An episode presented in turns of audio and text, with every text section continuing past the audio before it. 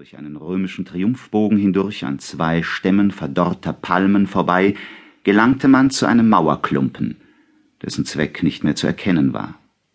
Jetzt war es die Wohnung Aarons, des Vaters des Abdias. Oben gingen Trümmer einer Wasserleitung darüber, unten lagen Stücke, die man gar nicht mehr erkannte. Und man musste sie übersteigen, um zu dem Loche in der Mauer zu gelangen, durch welches man in die Wohnung Aarons hinein konnte. Innerhalb des ausgebrochenen Loches führten Stufen hinab, die Simse einer dorischen Ordnung waren. Sie führten zu einer weitläufigen Wohnung hinunter, wie man sie unter dem Mauerklumpen und dem Schutte von außen nicht vermutet hätte. Es war eine Stube mit mehreren jener kleinen Gemächer umgeben, wie sie die Römer geliebt hatten. Auf dem Boden aber war kein Estrich oder Getäfel oder Pflaster oder Mosaik, sondern die nackte Erde. An den Wänden waren keine Gemälde oder Verzierungen, sondern die römischen Backsteine sahen heraus, und überall waren die vielen Päcke und Ballen und Krämereien verbreitet, dass man sah, mit welchen schlechten und mannigfaltigen Dingen der Jude Aaron Handel trieb. Vorzüglich aber waren es Kleider und gerissene Lappen, die herabhingen und die alle Farben und alle Alter hatten und den Staub fast aller Länder von Afrika in sich trugen. Zum Sitzen und Lehnen waren Haufen alter Stoffe. Der Tisch und die anderen Geräte waren Steine, die man aus der alten Stadt zusammengetragen hatte. Hinter einem herabhängenden Busche von gelben und grauen Kaftanen war ein Loch in der Mauer, welches viel kleiner war als das, welches die Stelle der Tür vertrat und aus dem Finsternis heraussah, wie aus einer Grube im Schutte. Man meinte nicht, dass man da hineingehen könne.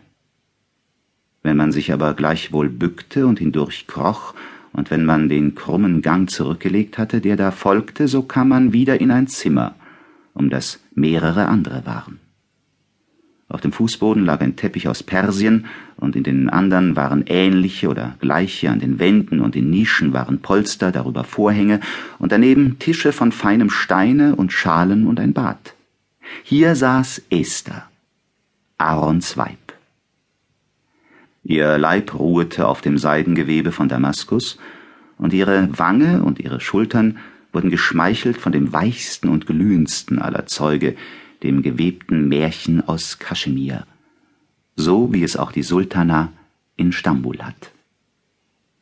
Um sie waren ein paar Zofen, die schöne Tücher um die klugen, schönen Stirnen hatten und Perlen auf dem Busen trugen. Hierher trug Aaron alles zusammen, was gut und den armen Sterblichen schmeichelnd und wohltätig erscheint. Der Schmuck war auf den Tischen herumgelegt und auf den Wänden zerstreut. Das Licht sandten von oben herab mit Myrten verrankte Fenster, die manchmal der gelbe Wüstensand verschüttete. Aber wenn es Abend wurde und die Lampen brannten, dann glitzerte alles und funkelte und war hell und strahlenreich. Das größte Kleinod Aarons außer dem Weibe Esther war ihr Sohn. Ein Knabe, der auf dem Teppiche spielte, ein Knabe mit schwarzen rollenden Augenkugeln und mit der ganzen morgenländischen Schönheit seines Stammes ausgerüstet. Dieser Knabe war Abdias, der Jude, von dem ich erzählen wollte. Auf seine zwei höchsten Güter häufte Aaron alles, wovon er meinte, dass es ihnen gut sein könnte. Und wenn er draußen gewesen war, wenn er geschlagen und von Wohnort zu Wohnort gestoßen worden war, und wenn er nun heimkam und genoss, was die alten Könige des Volkes, vornehmlich jener Salomo, als die Freude des Lebens hielten, so empfand er eine recht schauerliche Wollust. Der Knabe Abdias stand oft oben auf dem Schutte und hielt den weiten, ungeheuren Himmel, den er sah, für den Mantelsaum Jehovas, der einstens sogar auf der Welt gewesen war, um sie zu erschaffen, und sich ein Volk zu wählen, mit dem er aß und mit dem er umging zur Freude seines Herzens. Aber Esther rief ihn wieder hinab und legte ihm ein braunes Kleidchen an, dann ein gelbes und wieder ein braunes. Sie legte ihm auch einen Schmuck an und ließ die Schönheit der Perle um seine dunkelfeine Haut dämmern oder das Feuer des Demanten daneben funkeln. Sie legte ein Band um seine Stirne, streichelte seine Haare oder rieb die Gliedlein und das Angesicht mit weichen, feinen, wollenen Lappen. Öfters kleideten sie ihn als Mädchen an. Oder die Mutter salbte seine Augenbraunen, dass sie recht feine schwarze Linien über den glänzenden Augen waren, und hielt ihm den silbernen, gefassten Spiegel vor, dass er sich sähe. Nachdem die Jahre eines nach dem anderen vergangen waren, führte ihn der Vater Aaron eines Tages hinaus in die vordere Stube, legte ihm einen zerrissenen Kaftan an und sagte Sohn, Abdias, gehe nun in die Welt. Und da der Mensch auf der Welt nichts hat, als was er sich erwirbt, und was er sich in jedem Augenblicke wieder erwerben kann, und da uns nichts sicher macht als diese Fähigkeit des Erwerbens, so gehe hin und lerne es. Hier gebe ich dir ein Kamel und eine Goldmünze.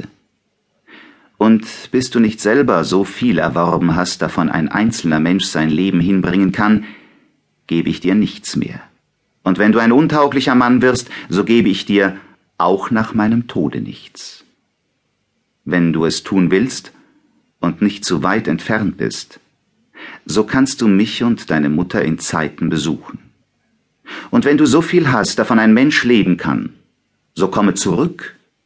Ich gebe dir dazu, dass ein zweiter und mehrere andere auch zu leben vermögen.